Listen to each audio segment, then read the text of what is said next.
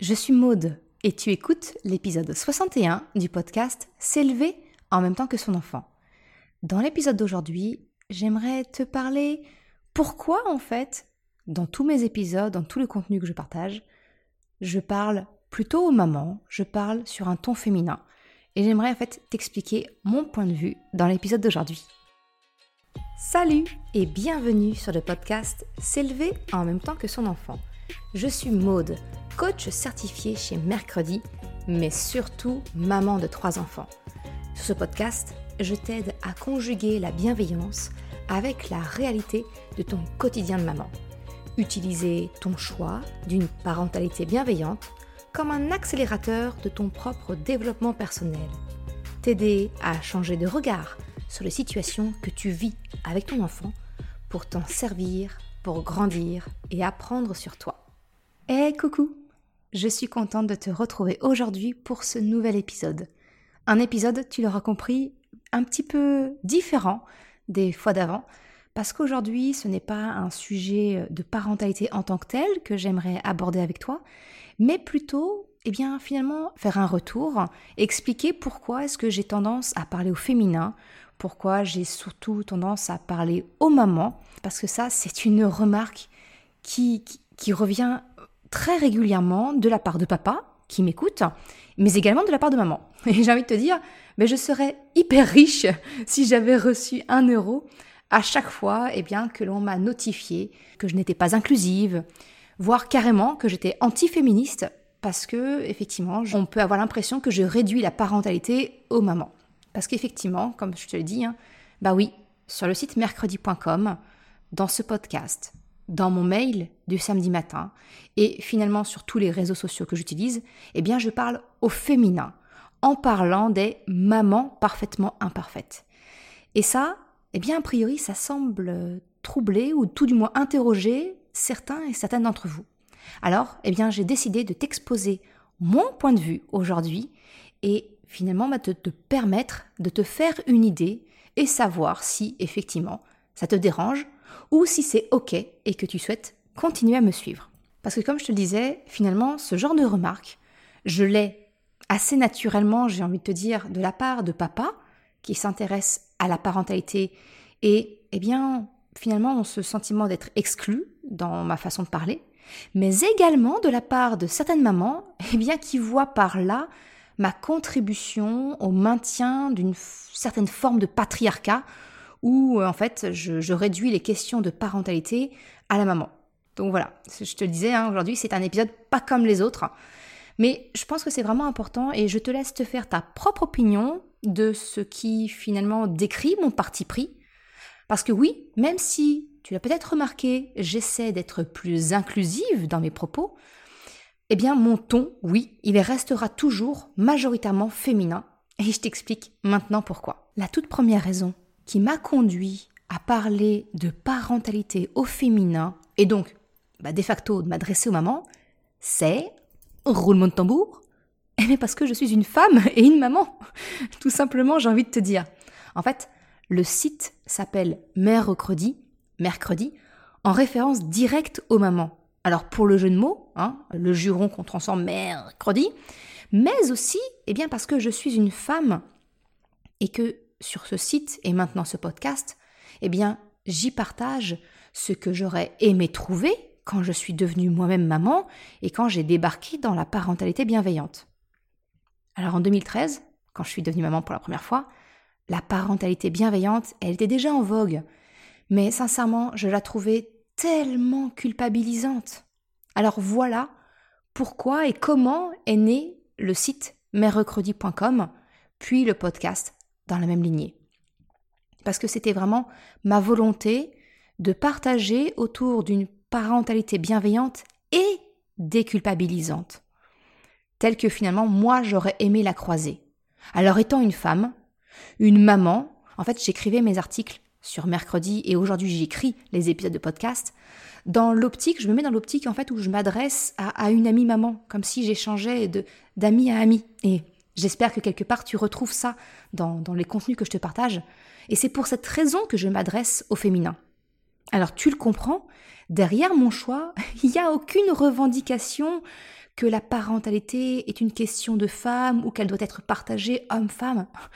Non, j'ai envie de te dire, c'est me prêter beaucoup plus de réflexion qu'en réalité, finalement.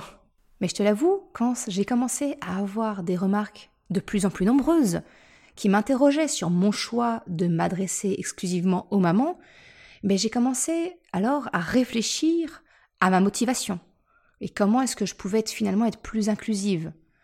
Parce que peut-être que ça ne se voit pas à travers mes articles, mes épisodes de podcast et tous mes autres moyens de communication, mais sache que dans le fond, moi en tout cas, je me considère justement comme féministe. Je cherche l'égalité homme-femme, que ce soit au travail ou dans la vie de tous les jours à la maison. Le partage de la charge domestique et mentale, j'ai envie de te dire d'ailleurs que c'est un sujet de discussion récurrent au sein de mon couple, parce qu'on a tous les deux beaucoup encore à déconstruire, et c'est quelque chose qui me tient à cœur. Je vais pas, pas le cacher, c'est sujet de discussion houleuse avec mon conjoint, et on avance tous les deux sur ce chemin-là. Parce que, ouais, je pense sincèrement que j'ai ce côté féministe où je, je veux, je revendique l'égalité.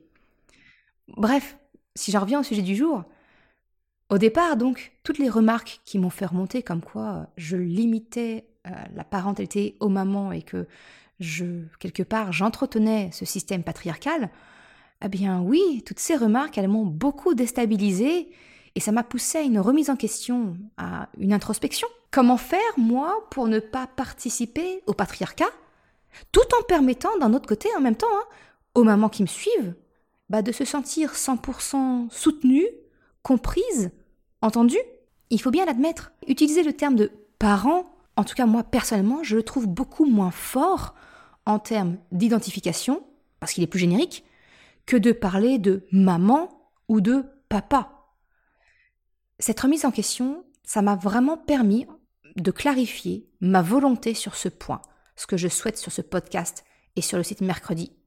Je souhaite que toi, toi la maman qui m'écoute, qui me lit, tu puisses t'identifier pleinement à ce que je te partage.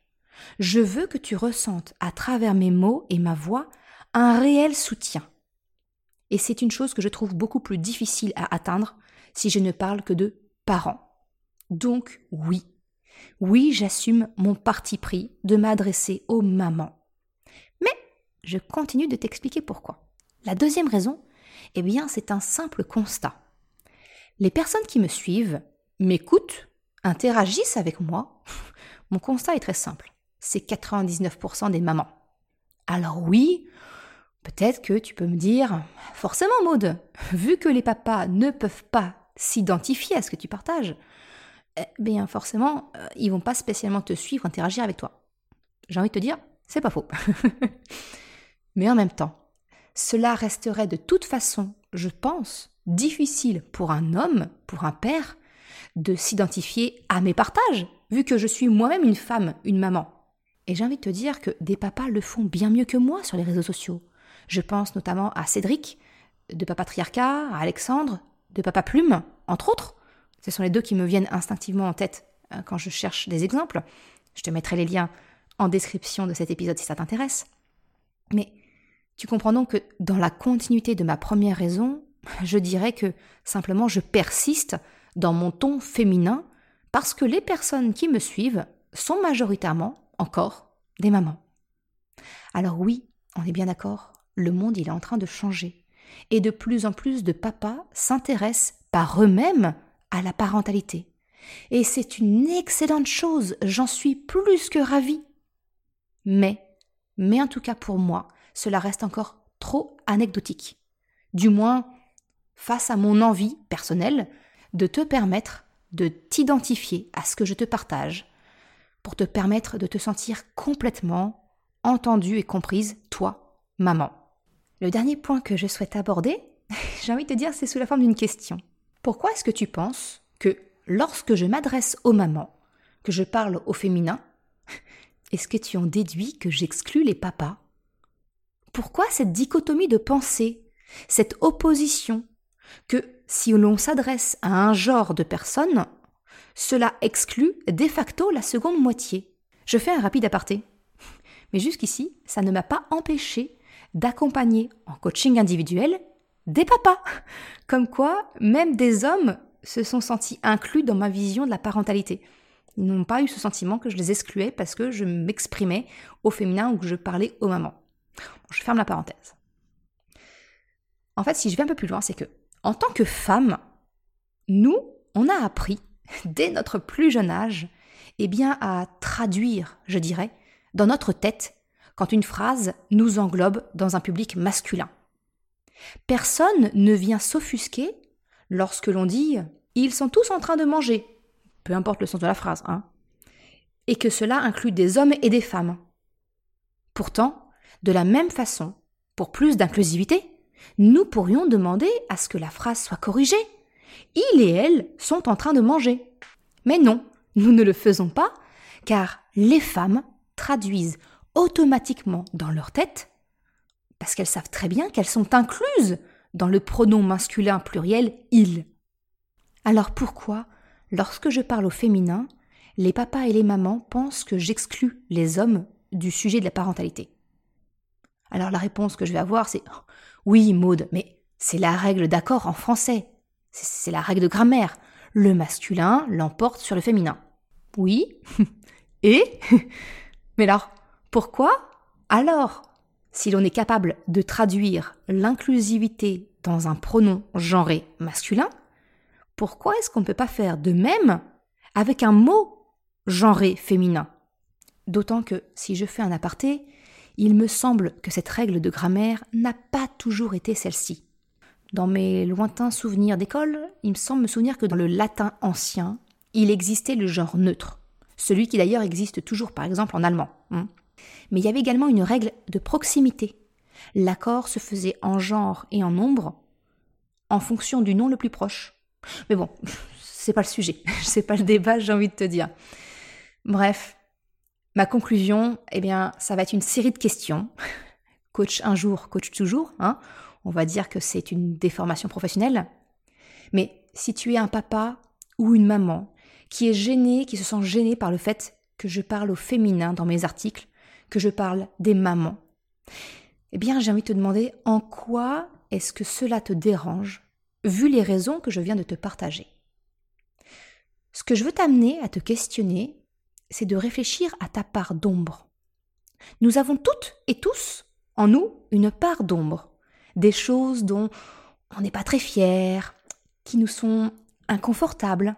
Et si tu es dans une démarche de développement personnel, eh bien j'ai envie de te dire qu'il est toujours, toujours intéressant d'aller interroger cette part d'ombre.